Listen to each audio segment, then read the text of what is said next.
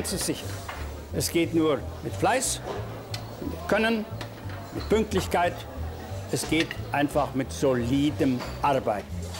Und das ist in der neuen Technik nicht anders wie in der alten.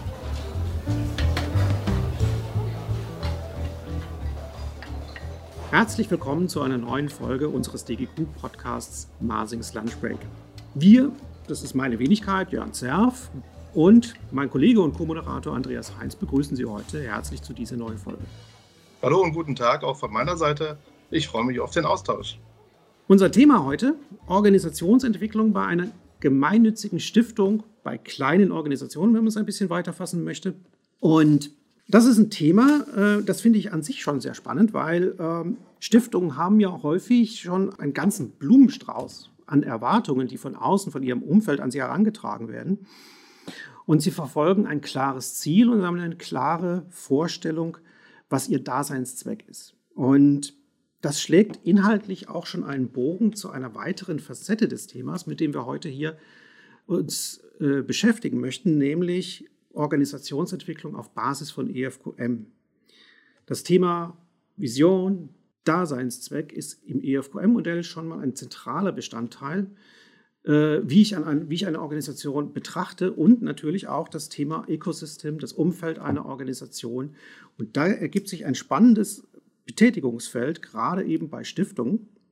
Wir freuen uns besonders, dass wir hier auch nochmal auf das Thema EFQM und EFQM-Modell zu sprechen kommen dürfen, denn in den zurückliegenden ja, zwei bis drei Jahren hat dieses Modell nochmal verstärkt Aufmerksamkeit bekommen. Deshalb ist es für uns auch schön, dass wir hier heute die Möglichkeit haben, mal anhand eines ganz praktischen Beispiels in einer kleinen Organisation zu erfahren, wie funktioniert eigentlich Organisationsentwicklung mit dem EFQM-Modell ganz praktisch. Und für diejenigen, die jetzt mit EFQM nichts oder nicht gar so viel anfangen können, die European Foundation of Quality Management hat Ende der 80er Jahre sich gegründet mit dem Ziel, eine Vorlage zu erschaffen für Organisationen, einen Maßstab ihnen anzubieten, damit sie erkennen und bewerten können, wo stehen sie eigentlich mit ihrem Managementsystem, mit ihrem Qualitätsmanagementsystem und wie kann man vielleicht auch an der Stelle einen Exzellenzansatz verfolgen. Heute ist das ein bisschen weiter gefächert. Es geht nicht nur um Exzellenz, es geht auch darum, wie kann ich eigentlich mit den aktuellen Themen die Organisation aller Größe und Couleur heute beschäftigen, besser umgehen und meine Organisation darauf ausrichten. Und zu diesem Thema haben wir heute auch zwei interessante Gäste eingeladen, die ich jetzt ganz herzlich begrüßen möchte. Das ist zum einen der Herr Tausch und der Herr Majumda. Herzlich willkommen an Sie beide. Ja, schönen guten Tag und äh, vielen Dank für die Einladung und ich freue mich auf den Austausch mit Ihnen. Schönen guten Tag auch von meiner Seite. Ich freue mich auch sehr auf den Austausch heute.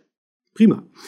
Ja, so ein bisschen zu Ihrem Hintergrund, zu Ihrer Vita. Ähm, Herr Tausch, Sie sind ja geschäftsführender Vorstand der STEP Stiftung.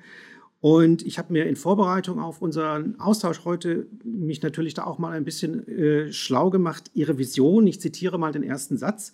Wir möchten Kinder und Jugendliche aus sozial benachteiligten Lebenswelten und oder mit traumatischen Erfahrungen in ihrer selbstbestimmten Lebensführung unterstützen. Und in diesem Zusammenhang arbeitet die STEP Stiftung mit Projekten aus den Bereichen Sport, Bildung, soziales Lernen und Gesundheit.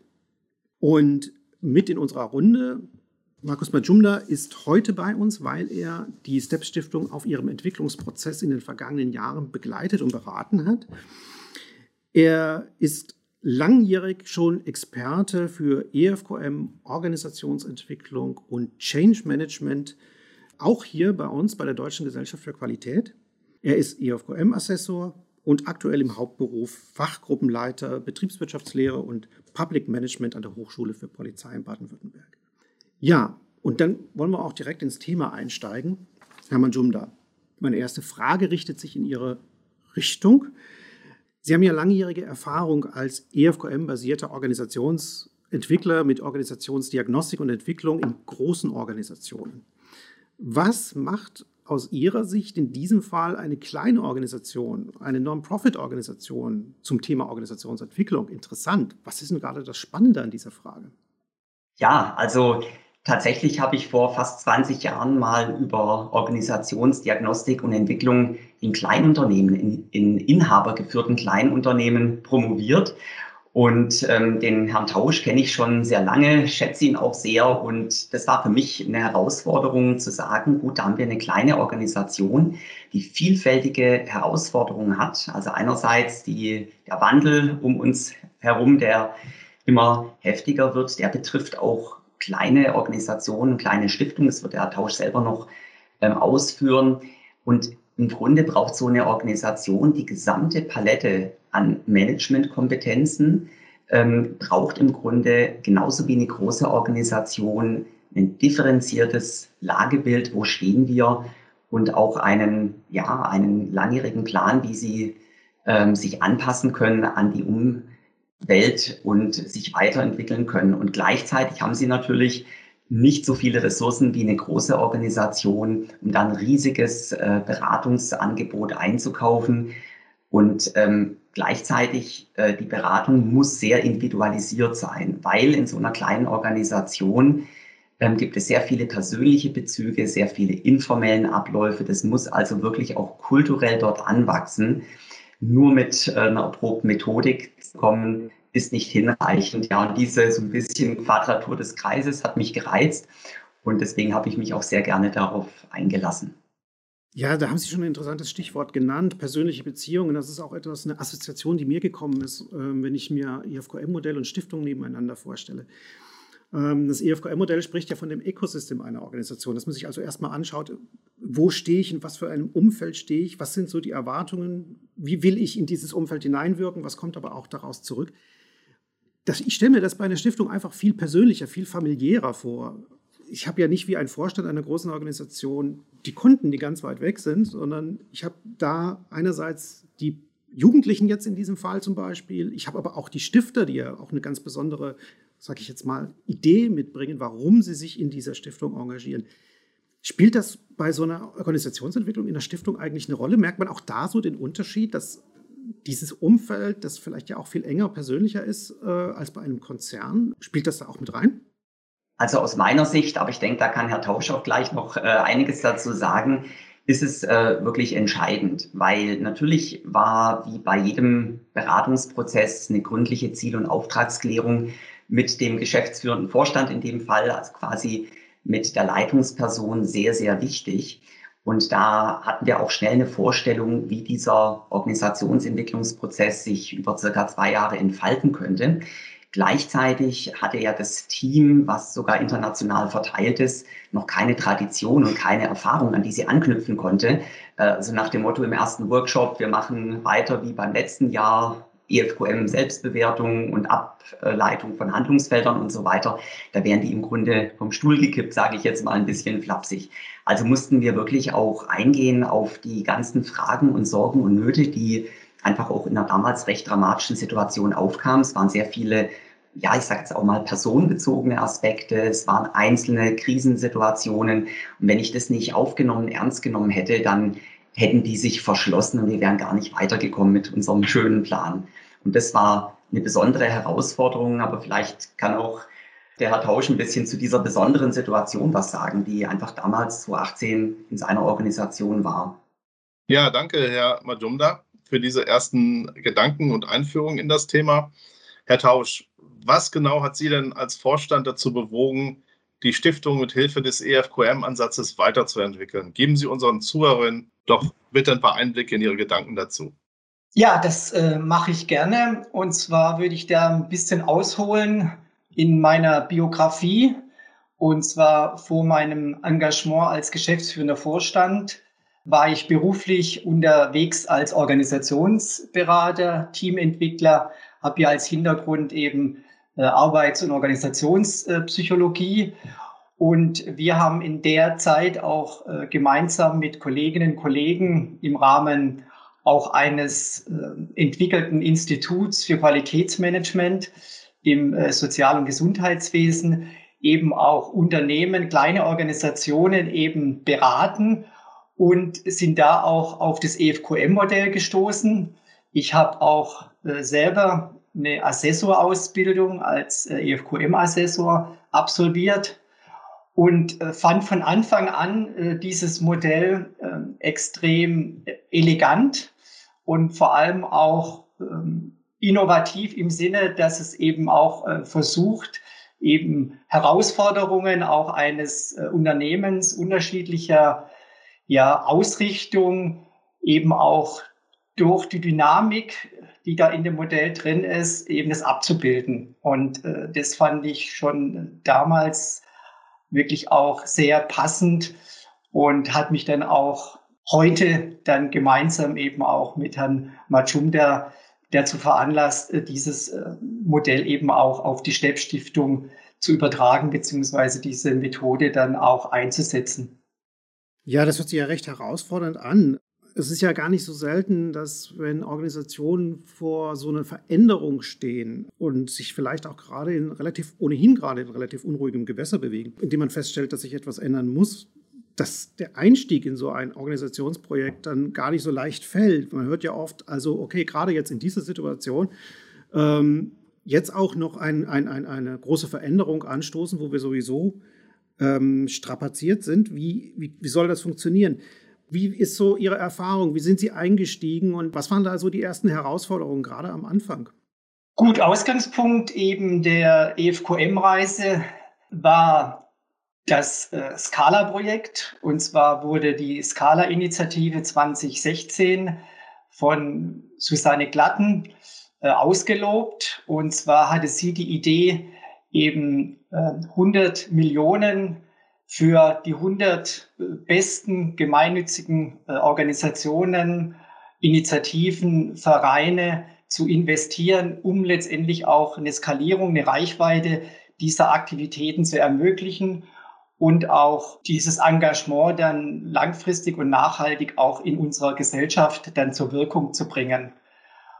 Und das war der Ausgangspunkt. Und in diesem, äh, in diesem Scala-Projekt, äh, was ja Scala, also die Scala-Initiative dann an Fineo an das Beratungshaus für gemeinnützige Organisationen und Non-Profit-Unternehmen, was dann sozusagen diese Aufgabe übernommen hat und versucht hat, dann in Deutschland diese, diese 100 Organisationen zu identifizieren. Und wir haben es dann durch einen langen, äh, intensiven Prozess, Bewilligungsprozess dann geschafft, eben auch äh, in dieses Projekt aufgenommen zu werden.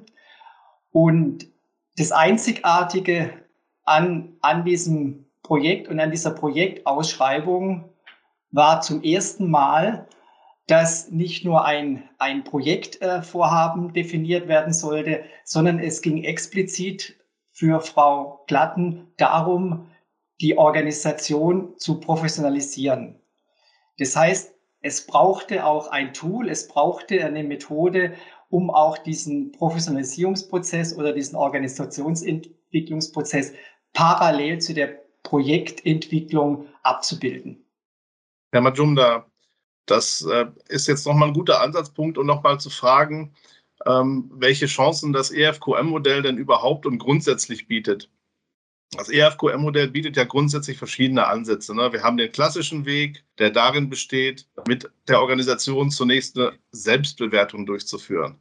Damit wird eine Basis errichtet, von wo aus dann künftige Verbesserungen definiert werden und auch bewertet werden.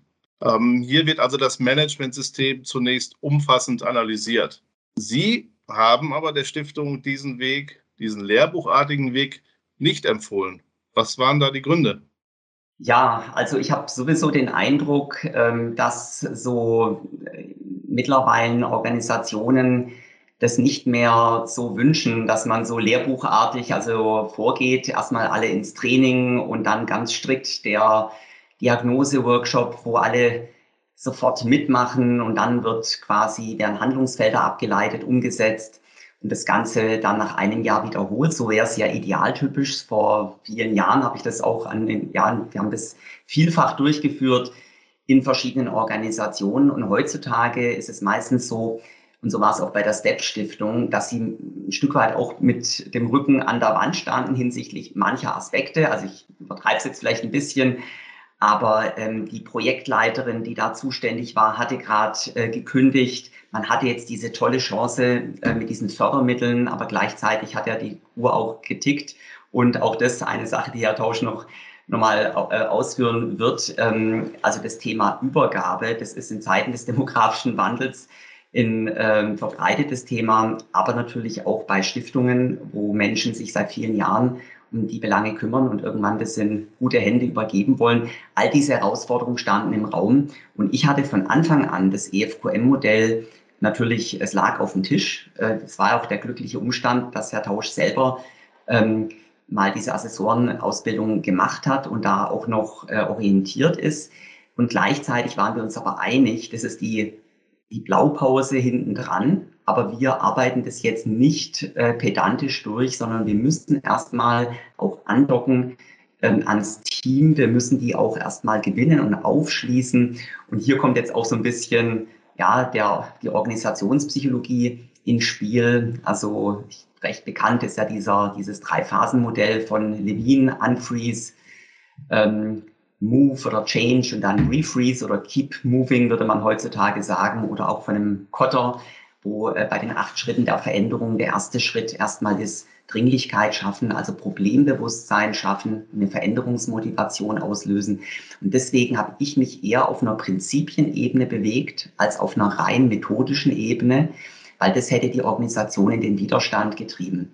Und ich hatte tatsächlich dann auch am Anfang den Eindruck, ja, kommen wir überhaupt irgendwann zum EFQM-Modell? Sind so viele Ad-Hoc-Anliegen, die auf einmal da sind. Und das war auch die Herausforderung, am Anfang da ein Stück weit mitzugehen, die Leute auch dafür zu gewinnen, für diesen systematischen OEE-Prozess ähm, und sich aber auf dem Weg dahin nicht so ablenken zu lassen von den Ad-Hoc-Anliegen, dass wir dann einfach nur noch äh, reagieren und Troubleshooting machen. Es ist also zunächst wichtig, dass, dass man die Menschen, die betroffenen Menschen abholt und versteht, die von den Ereignissen und Veränderungen betroffen sind. Das kann ich sehr gut nachvollziehen. Ich möchte auch überzeugt werden und verstanden werden und gesehen werden. Deswegen ist das für mich sehr nachvollziehbar. Also nur so kann man ja die, die Menschen dann auch für das Projekt gewinnen und dann entsprechend auch für die Inhalte des EFQM-Modells in der weiterführenden und längerfristigen Perspektive. Inwieweit war denn dieser personenbezogene Ansatz gerade auch in dieser frühen Phase für Sie dann hilfreich bezüglich ähm, der Ergebnisse, die man ja jetzt auch in der Retrospektive sich anschauen kann?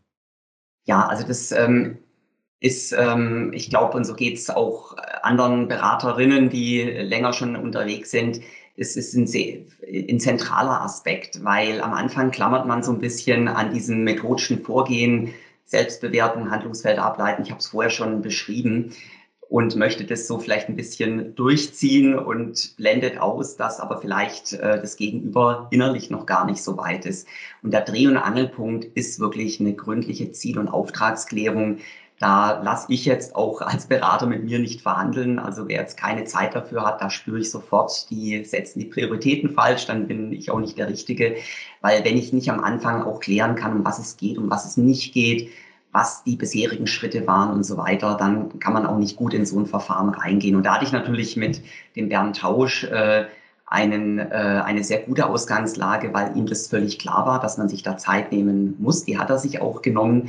Aber der nächste Schritt war natürlich, wenn uns beiden klar ist, was gut wäre für die Organisation, dann heißt es ja noch lange nicht, dass die Stiftungsräte, Rätinnen und das Personal das auch so sieht.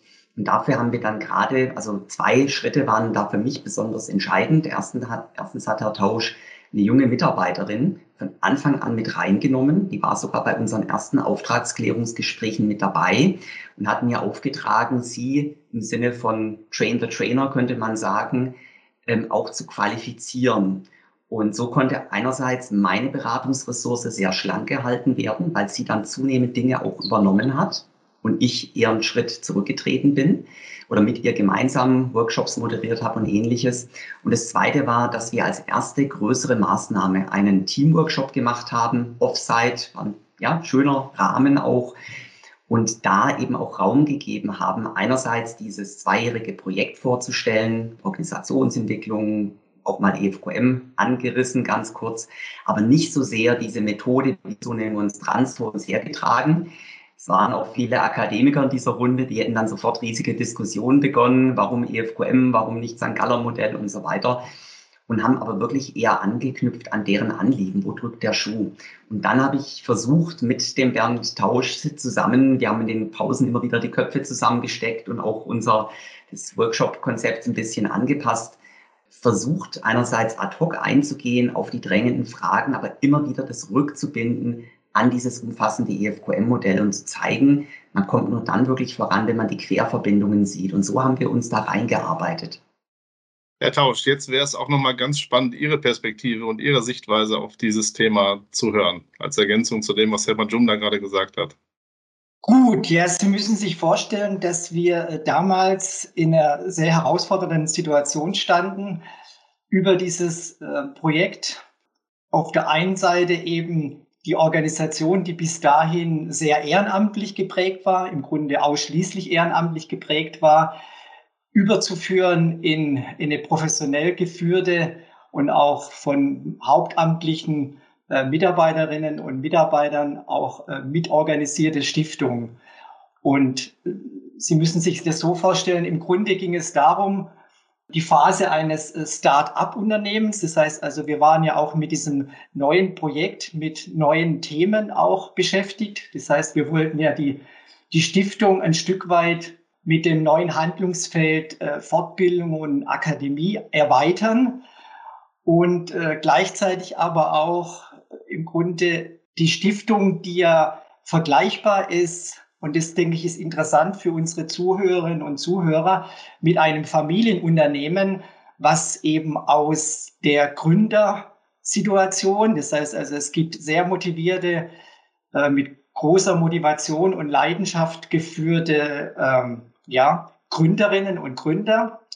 Und gleichzeitig geht es aber darum, eben die Stiftung, weil sie ja auch vom Background per Gesetz auf Ewigkeit angelegt ist, auch in die Zukunft zu führen. Das heißt also, wir hatten die Herausforderung, sowohl uns als Start-up praktisch professionell zu entwickeln und gleichzeitig dann auch Nachfolgeprozesse zu managen. Das heißt also, ähm, auch mir ging es ja darum, wenn wir die Stiftung äh, nachhaltig dann und zukunftsfähig äh, aufstellen, dann braucht es eben auch eine professionelle personale, äh, personelle Infrastruktur. Und, und diesen ganzen Prozess eben zu steuern, da fanden wir eben auch die jetzt als Verantwortliche der Stiftung, dass genau das EFQM-Modell eben die unterschiedlichen Facetten, die Dynamik und auch dieses Potenzial von Lernen, Innovation und sich Herausforderungen zu stellen, das passende Modell war. Ja, sehr spannend. Ich würde da gerne noch mal ein bisschen tiefer bohren, Herr Tausch, und auch noch mal die Frage stellen. Sie hatten genannt, Zukunftsorientierung war ein Thema, der personelle Aufbau, die Dynamik, auch in dem Ökosystem, die Stakeholder, die an dieser Stiftung äh, beteiligt sind und auch Interessensgebiete haben.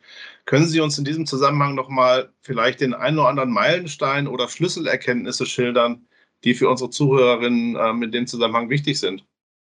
Ja, es gab ähm, mehrere Schlüsselerkenntnisse. Ähm, auf der einen Seite, der Herr Machunda hat es ja auch erwähnt, in diesem äh, historischen Workshop ging es ja auf der einen Seite äh, das, das Scheitern oder teilweise Scheitern äh, des Projektes aufzufangen und gleichzeitig aber auch an Wendepunkt und an eine Aufbruchstimmung zu erzeugen. Und sozusagen auch alle, und das finde ich eben auch das Elegante am EFQM-Modell, äh, ja alle im, im Boot zu halten. Das heißt also sozusagen eine große Organisation in dem Sinn, also viele Personen, die involviert sind über den Stiftungsrat, Vorstand. Dann natürlich haben wir ganz wichtige Stakeholder, wie zum Beispiel Projektträger. In dem Fall war das ja auch Fineo, die auf der einen Seite natürlich Anforderungen an uns stellen, das heißt über über das Projekt. Auf der anderen Seite uns natürlich auch in der Gesellschaft jetzt auch bundesweit bekannt machen. Das heißt, wir äh, sind dann auch insofern unterwegs, dass wir versuchen auch mit diesen, mit diesen wichtigen, ich nenne es mal Premium-Partnerinnen und, und Partnern eben auch äh, optimal zusammenzuarbeiten, um natürlich auch unsere äh, bundesweite Reichweite und dann auch gleichzeitig gesellschaftliche Wirkung zu erhöhen im Sinne auch von der Skalierung. Das heißt also, was Sie auch eingangs erwähnt haben, ist für die Stiftung so ein Ökosystem natürlich extrem wichtig, weil wir natürlich auch über äh, weitere Projektmittel, die wir generieren, die wir akquirieren müssen, natürlich darauf angewiesen sind, eine hohe Reputation aufzubauen und gleichzeitig eben auch ähm, extrem agil zu sein. Ich könnte es vielleicht mal so überschreiben, dass der Herr Machunda oder EFQM uns praktisch von einem recht losen Flottenverband zu einer sehr flotten Yacht praktisch geführt hat. Wenn ich äh, hier noch was ergänzen darf, ähm, ein paar Mal äh, hat Herr Tausch gesagt, jetzt Agilität, äh, das äh, kann er jetzt bald nicht mehr hören. Nee, das war so aus Spaß gemeint. Aber tatsächlich, das ist ja das Gebot der Zeit, äh, flexibel, wendig zu reagieren. Und tatsächlich, wenn man sich jetzt mal diese Randbedingungen überlegt, äh, die ja in allen Organisationen, die, also ist so der äh, Eindruck, gibt es da immer wuchtigere Anforderungen, schneller und gezielter reagieren zu müssen. Und jetzt auch bei der Step Stiftung ähm, eine Gründerin, einen geschäftsführenden Vorstand, der natürlich noch in der Lage ist, es äh, zu leiten, aber allein aufgrund des Lebensalters ähm, ist, äh, dass es auch irgendwann an Grenzen stößt und gleichzeitig äh, niedriger Leitzins. Also es, wir wissen, ja, Stiftungsvermögen ist angelegt und dann sind die Erträge natürlich auch niedriger. Gleichzeitig sind Projekt- und Personalverpflichtungen da, ähm, aber auch neue Themen. Ja, selbst die aktuellen Krisenlagen sind Themen, vielleicht auch noch äh, kurz anreißen, wo die Stiftung interessante Angebote hat. Und dann auch die Frage, ja, geht man jetzt äh, in den Mittleren Osten oder in andere Länder und unterstützt vor Ort oder macht man das eher nicht? Die Stiftung ist ja auch international aufgestellt. Und das sind einfach riesige strategische, persönliche äh, Sachen, die aber auch die im Grunde den Vorstand und die Stifterin ganz persönlich betreffen. Und so war es für mich auch ein bisschen eine Balance also was arbeitet man eher über dieses Thema OE-Prozess ab und eher auf so einer bisschen technischen Schiene? Ja, also hier ist das EFQM-Modell, so geht Selbstbewertung.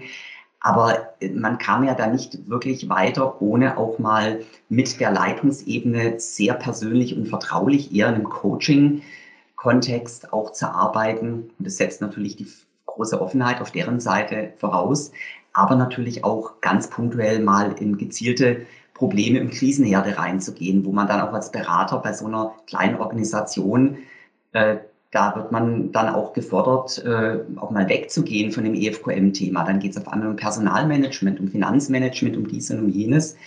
Und da habe ich halt auch versucht, äh, bin ja als ähm, ja, BWL Public Management Professor ja auch gehalten, so ein bisschen in der Breite diese Themen zu bearbeiten, aber jetzt einfach durch die äh, langjährige Tätigkeit ähm, ja, habe ich dann eben auch versucht, auch mal aus dem Projektmanagement, aus dem Thema Agilität oder Personalmanagement, da auch mal ad hoc dann äh, Unterstützungen zu geben, so dass das Ganze dann auch gut miteinander verdrahtet werden kann. Ich finde das sehr spannend, was Sie gerade berichten, weil aus dem, was ich jetzt von Ihnen beiden, Herr Madumda und Herr Tausch, gehört habe, geht für mich ganz klar hervor, dass dieses EFQM-Modell einerseits einen ganzheitlichen Ansatz bietet, aber auch Flexibilität bietet, ganz viele pragmatische, konkrete Elemente und Prozessansätze bietet. Ich kann mir aus diesem Bausatz, aus diesem Element, aus diesen Rahmenbedingungen wirklich das aussuchen, wo ich reinarbeiten möchte. Ich habe eine generelle Perspektive, aber ich bin auch sozusagen mit dem Modell befähigt, ganz konkret Projekte, konkrete Themen anzusprechen und die zu verbessern. Ja, danke nochmal dafür, dass Sie das aus dieser Praxissicht so deutlich gemacht haben für mich. Gehen wir vielleicht nochmal auf das Projekt an sich. Und ähm, Herr Majumla, Sie haben schon ein paar Punkte angesprochen. Bei jedem Projekt, bei jedem Entwicklungsprojekt äh, definiert man ja bestimmte Handlungsfelder. Und was war da aus Ihrer Sicht äh, besonders äh, bemerkenswert? Was hat bei der Auswahl der Felder, wo Sie sich einsteigen, wo Sie sagen, so, da müssen wir jetzt äh, an, die, an der Entwicklung arbeiten, was hat da besonders dazu beigetragen, dass Sie auf die Spur kamen? Ah, also bei diesem Kick-Off-Workshop, den wir jetzt schon erwähnt hatten, ähm, da gingen die Interessen in verschiedene Richtungen. Also manche wollten ganz gezielt in einem Projekt inhaltliche Dinge besprechen. Aber wir konnten es dann auf eine strategische Ebene heben, sodass es einerseits darum geht, wo werden künftig die inhaltlichen Schwerpunkte gesetzt? Also ähm, das kann der Herr Tausch besser erklären als ich, aber bieten wir jetzt international im Krisengebiet ja, traumatherapeutische Hilfen an oder beschränken wir uns eher hier vor Ort ähm, um Förder, ähm, äh, auf Fördermaßnahmen äh, in der Region? Das zweite war tatsächlich, wie ähm, die, ganze, die ganzen Abläufe, die in so einer ja, Inhaber geführten, inhaberzentrierten Organisation zwangsläufig sehr viel hier mit dem geschäftsführenden Vorstand zu tun haben. Die Stifterin ist eher im Hintergrund, muss ja auch so sein wie das ein Stück weit eher in Prozesse überführt werden kann und auch ein Stück weit übergeben werden kann an andere. Das heißt, die ganzen Abläufe, das Prozessmanagement ähm, waren Thema und dann natürlich, das war ja äh, das Ziel von diesem Förderprojekt, dieses ähm, die Weiterentwicklung, ja, und im Grunde die organisationale Fitness, die Überlebensfähigkeit zu sichern durch die Einführung von einem Organisationsentwicklungsprozess und auch den zu verstetigen. Das ist auch da, wo wir im Moment noch stehen, wie der in den nächsten Jahren mit knappen Ressourcen dann eben auch verstetigt werden kann. Und für mich war eigentlich ein zentrales Handlungsfeld, es kam aber erst im Laufe des Projektes auf, ähm, dass im Grunde klar wurde, ich glaube auch für die Mitarbeitenden, dass gewisse Entscheidungen nur getroffen werden können, wenn die Stifterin und der geschäftsführende Vorstand für sich im stillen Kämmerlein quasi einige Dinge für sich reflektieren. Wo wollen sie mit der Stiftung hin? In welche Richtung wollen sie ziehen?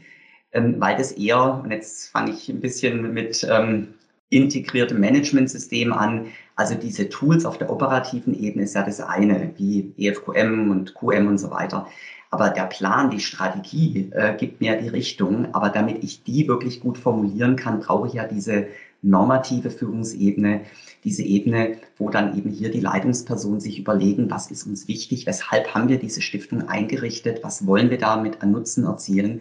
Und das war, also das steht mir jetzt nicht zu, darüber zu berichten, dass Lieber Tausch das tun möchte, aber das war für mich das ganz, ganz Entscheidende, ja, was mir auch große Freude bereitet hat, das begleiten zu dürfen, weil häufig wird ja diese Ebene ausgeklammert und man versucht krampfhaft auf dieser Methoden- und Tool-Ebene, vielleicht auch auf der Strategieebene weiterzukommen und wundert sich, warum das nicht so richtig Traktion bekommt, das Ganze. Ja, ich denke nochmal, wichtig ist es, ähm, die Gelingensfaktoren auch aufzuzeigen und, ähm, und auch nochmal den Bezug zum EFQM-Modell herzustellen. Äh, auf der einen Seite ist in unserer Philosophie vor allem Partizipation und Transparenz ja auch, das sind äh, wesentliche Kriterien. Wir haben ja das Akronym STEP, also für sozial transparent, eigenverantwortlich und partizipativ. Und auch da gibt es ja eine große Schnittmenge zum EFQM-Modell. Dann einfach auch die unterschiedlichen Kriterien, die dynamisch sozusagen und in Wechselwirkung äh, miteinander äh, sind. Und in diesem einen Step, also in dieser einen Phase, äh, wo wir eben auch ein Stück weit das Scheitern auch nochmal gemeinsam sozusagen festhalten mussten auf eine Art und gleichzeitig aber auch dann daraus neue Kraft und neue Strategien entwickeln sollten, war es wichtig, nicht nur, äh, ich sage es mal, Troubleshooting zu machen, als Coach, sondern auch die Zuordnung, wo befinden wir uns denn? Was muss die Führung leisten? Wo sind die Mitarbeiter, Mitarbeiterinnen gefragt? Wie laufen unsere Prozesse und wie sind die, die Ergebnisse, die sich aus diesen unterschiedlichen Verflechtungen oder Dynamiken ergeben?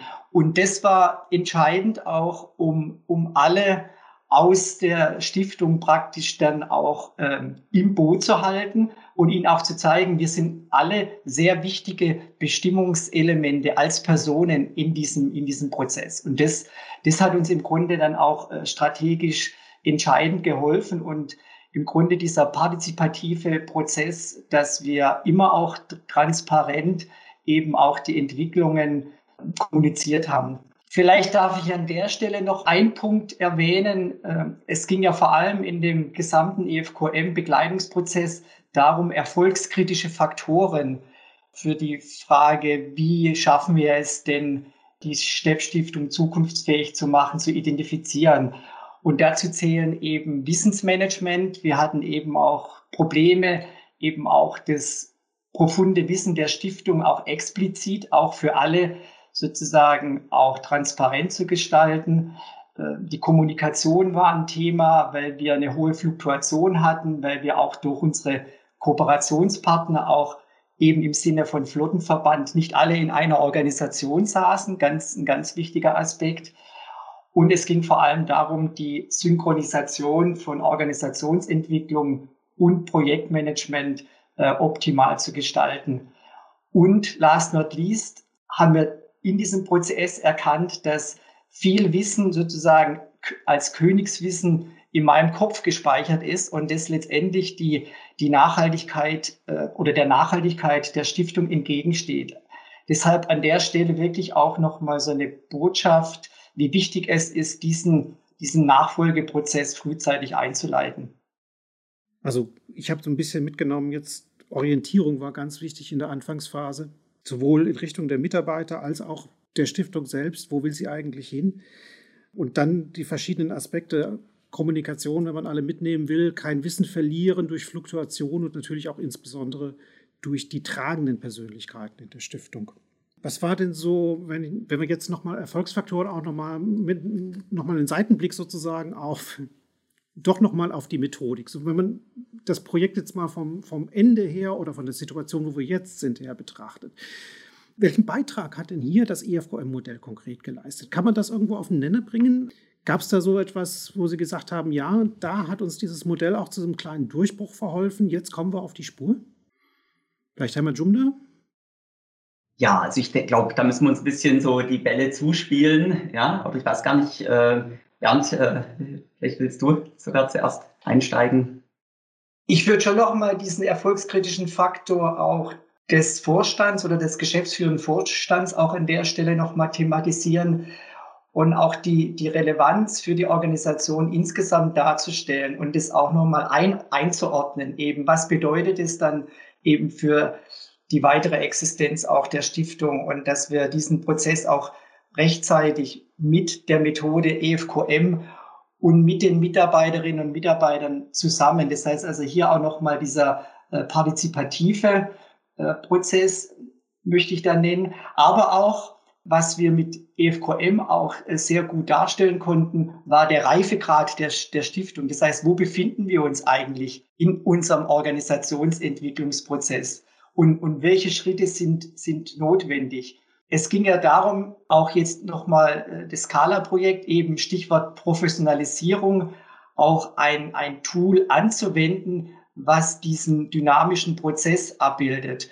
Sie kennen ja auch, es gibt ja viele summative Evaluationsmodelle, wo am Ende dann geschaut wird, habe ich ein Ziel erreicht, nicht erreicht oder, oder in welchem Grad, zu welchem Grad. Und hier ging es ja darum, unterwegs immer auch wieder Kurskorrekturen äh, einzuleiten. Und deshalb ist das EFQM-Modell wirklich auch sehr dienlich, um diese, diesen Prozess eben gerade in einer, in einer Stiftung, die ja vor extremen Herausforderungen steht, Herausforderungen steht, eben dann auch abzubilden und zu begleiten. Also aus meiner Sicht, ähm, klar, also früher, als ich noch ähm, ja, aus der Universität heraus Organisationen äh, begleitet habe, wir hatten so einen Fachverein, ähm, da war ich ja noch gar nicht so im EFQM-Modell verankert und da sind wir wirklich so sozialwissenschaftlich ran. Ja, also Ist-Standsanalyse, Organisationsdiagnostik, wie man es halt in Change Management Lehrbüchern nachlesen kann, Arbeitsbedingungen analysiert und so weiter. Ich bin also eher ein Arbeitsorganisationspsychologe, der zum QM, EFQM gekommen ist und ähm, weiß ja ganz genau, dass man äh, das so oder so machen kann. Falls aber eben EFQM anschlussfähig erscheint für eine Organisation. Mein Eindruck war jetzt, es ist eben auch für eine kleine Organisation, für eine Stiftung auch anschlussfähig.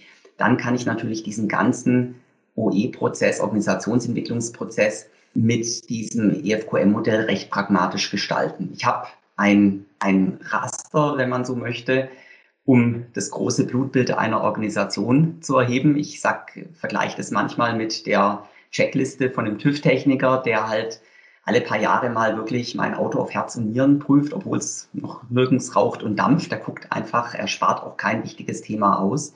Ich habe aber auch gleichzeitig eine Schablone, wo ich dann meine Erkenntnisse zuordnen kann, was läuft besonders gut und wo gibt es vielleicht Entwicklungsbedarf, Stärken, Verbesserungspotenziale und daraus eben dann Handlungs Felder zu gestalten. Und wir wissen alle, solche größeren Handlungsfelder sind nicht mit drei Handgriffen umgesetzt. Da brauche ich ähm, im Grunde Organisationsprojekte. Dann kommt das Thema Projektmanagement und agiles Management ins Spiel, vielleicht auch Prozessmanagement, weil es häufig um Abläufe geht, die vielleicht auch ähm, noch optimiert werden können. Und irgendwann, wir bewegen uns ja hier im Plan-Do-Check-Act, im PDCA-Zyklus, gucken wir natürlich drauf, welche Wirkung ist eingetreten mit einem ganzheitlichen Managementansatz. Äh, und hier kommt auch Arbeitsorganisationspsychologie und ein ganzheitlicher BWL-Ansatz zusammen. Gucke ich auf Sach- und Menschenbezogene Aspekte. Also nicht nur ist die Aufbau- und Ablauforganisation effektiver, effizienter geworden. Das muss natürlich auch im Mittelpunkt stehen. Aber ist es auch soziokulturell angewachsen? Haben die, war es anschlussfähig? Haben die Leute das, also gab es ein psychologisches Buy-in? Haben sie sich darauf eingelassen? Weil äh, die tollste Methodik ist nichts wert, wenn die Leute es nicht verstehen, nicht akzeptieren, nicht wollen, dann prallt es einfach kulturell ab, wie ein Organ, was vielleicht gut konzipiert wurde, aber einfach nicht anwachsen will im neuen Organismus. Und das ist ja auch das Hauptproblem von einer technokratischen BWL oder beziehungsweise einer sehr einseitigen, einem einseitigen Organisations- und Beratungsverständnis. Und hier habe ich den Eindruck, dass eben also eine solide, ein solides umfassendes Modell, wie das EFQM-Modell. Es gibt aber natürlich auch noch andere gute Modelle. Dann dieser Prozessaspekt, dass ich OE als Prozess installiere in dieser PDCA-Logik und als kontinuierlichen Verbesserungsprozess, dass ich eben auch nicht nur sachbezogen, sondern eben auch dieses Thema Kulturkompatibilität in den Mittelpunkt stelle und auch so einen Beratungsprozess sehr stark individualisiere, weil die Step-Stiftung ist völlig unterschiedlich wie ein anderes Unternehmen. Und wenn ich das negiere und darauf nicht eingehe, dann hätte ich da, also dann hätte weder der Vorstand noch ich da irgendwie den Fuß in die Tür bekommen, bei dem Versuch, einen OE-Prozess da einzuführen. Ähm, am Ende muss ja sozusagen das aus Kundensicht auch bewertet werden. Ähm, aus meiner Sicht habe ich so das Fazit getroffen, dass so ja, ein Organisationsentwicklungsprozess auf Grundlage vom EFQM-Modell auch prinzipiell anschlussfähig ist für Non-Profit-Organisationen, auch für ähm, Stiftungen, vielleicht auch für andere Organisationen dieser Art interessant sein könnten, weil ich vermute, es gibt sehr viele Menschen wie Herrn Dr. Tausch, der im Grunde da sitzt und sagt, ein paar Jahre kann ich das noch machen, aber jetzt hier eine Riesenberatungsfirma ins Haus holen ähm, mit einem auch äh, Projektvolumen, was ich gar nicht habe, kommt nicht in Frage. Gleichzeitig liegt die ganze äh, Palette an kniffligen Change Management Herausforderungen auf dem Tisch. Und es spitzt sich auch zu, je länger ich das liegen lasse. Ähm, ich denke, hier kann so ein EFQM-basierter Ansatz der Organisationsentwicklung ein pragmatischer Weg sein, der wirklich auch hilft, äh, die Zukunft der eigenen Organisation im Grunde ein Stück weit auch ähm, abzusichern und auf gute Wege zu lenken. Ich kann ja abschließend ja über reale Ergebnisse auch jetzt äh, berichten. Das heißt, äh, dieser äh, Prozess ähm, hat ja auch jetzt bewirkt, dass es zum 31.12.22 tatsächlich einen Nachfolger äh, gibt. Das heißt also, ich werde dann äh, sozusagen die Geschäftsführungstätigkeit äh, übergeben auch dieser Prozess wird, wird äh, EFQM-orientiert auch jetzt in diesem Jahr begleitet. Das heißt, der, der Stiftungsrat, äh, Vorsitzende, dann der Nachfolger, äh, meine Person und in Begleitung auch von Herrn Machumda. Wir werden jetzt auch die Details ähm, bis dahin klären und welche Aufgaben dann weiterhin auch von mir als Vorstand übernommen werden. Also auch da gibt es äh, klare Ergebnisse. Und als Ausblick denke ich jetzt gerade für, für kleine Stiftungen, und wir reden jetzt von einer Stiftung und Vielleicht wissen Sie das, dass eben 80 Prozent äh, der gemeinnützigen rechtsfähigen Stiftungen in Deutschland ein Errichtungskapital von unter oder einschließlich einer Million haben. Das heißt also, die müssen sich tatsächlich auch organisationsentwicklungsmäßig auf den Weg machen und äh, überlegen, wie sie das strategisch auch dann äh, in die Zukunft gestalten.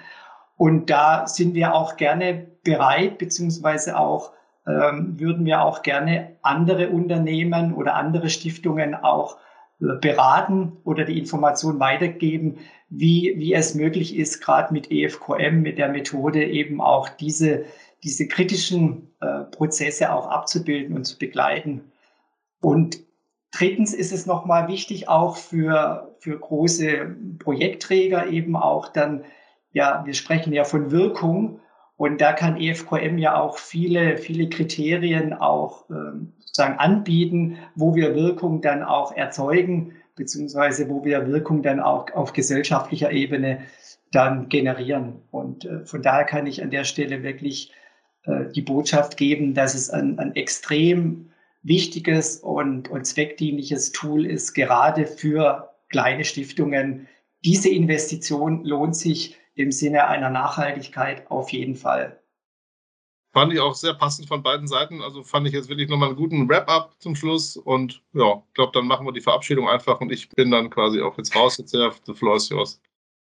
Ja, das war bis hierhin eine interessante, ein interessantes Gespräch, eine interessante Runde, die wir heute hatten. Und äh, die Zeit ist leider auch schon wieder so gut wie um.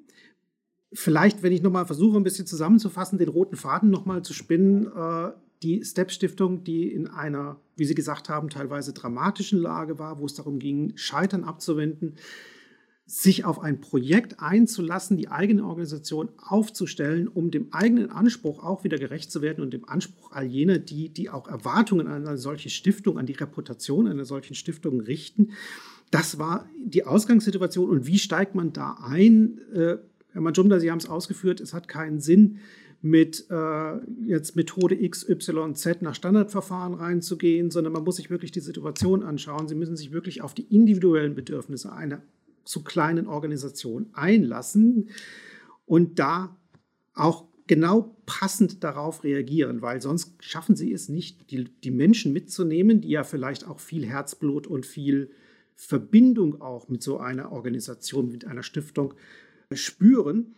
Und das ist ein Punkt, das habe ich jetzt so rausgehört, wo auch das EFQM-Modell dann durchaus eine spezifische Stärke hat, weil es ja diesen, dieses Element hat, nicht nur auf die Sachebene zu gehen, sondern auch das Kulturelle, die Menschen mitzunehmen, Transparenz herzustellen, alle mit einzubeziehen bei der Befrage, wo stehen wir und wo wollen wir hin.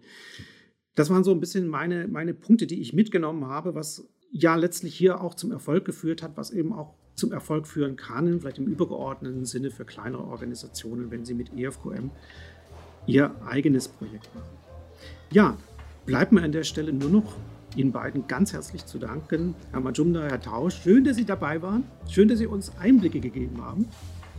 Ja, herzlichen Dank von meiner Seite auch. Hat ja großen Spaß gemacht, auch nochmal das ganze Revue passieren zu lassen. Und äh, ich muss äh, sagen, mir ist selber auch nochmal das ein oder andere jetzt auch noch selber nochmal deutlicher geworden, insbesondere auch, wie wichtig es ist, am Ende bei allen Methoden und Modellen auch auf diese Sinnfrage, auf dieses Why zu kommen, weil da ist, glaube ich, wirklich der Schlüssel, wenn Dinge dann vorangehen. Und dann kann ich eben auch so ein Modell und die entsprechenden Methoden, die wir besprochen haben, prima nutzen. Ja, auch herzlichen Dank von meiner Seite an Sie beide für die Moderation und die Gelegenheit, hier als Vertreter einer winzigen Stiftung eben ähm, Ihnen die Praxiserfahrungen mit äh, und durch das EFQM-Modell ja so ein Stück weit auch aufzuzeigen. Und äh, ich denke, das äh, war sicher auch sehr aufschlussreich für unsere Zuhörerinnen und Zuhörer. Vielen Dank. Danke auch natürlich an unsere Zuhörer, dass Sie heute wieder mit dabei haben, dass Sie uns zugehört haben. Ich hoffe, es hat Ihnen genauso Spaß gemacht wie uns. Und ja, wenn Sie Feedback haben zu dieser Folge oder generell zu unserem Podcast oder wenn Sie Anregungen haben, Themen, Ideen, Wünsche, die Sie gerne auch mal in diesem Format bearbeitet, besprochen haben möchten, dann gehen Sie einfach auf dgq.de, dgq-podcast und dort finden Sie einen Link Dort können Sie Ihre Anregungen dann hinterlassen und wir freuen uns darauf, wenn wir dann natürlich auch von Ihnen wieder hören. Ansonsten alles Gute, bis zur nächsten Folge und auf Wiedersehen, auf Wiederhören. Es ist ja die ganze Zeit immer die Rede davon, dass Leute wissen müssen, was sie tun sollen und wie sie es tun sollen. Darüber wird vergessen, ihnen zu erklären, warum sie es tun sollen.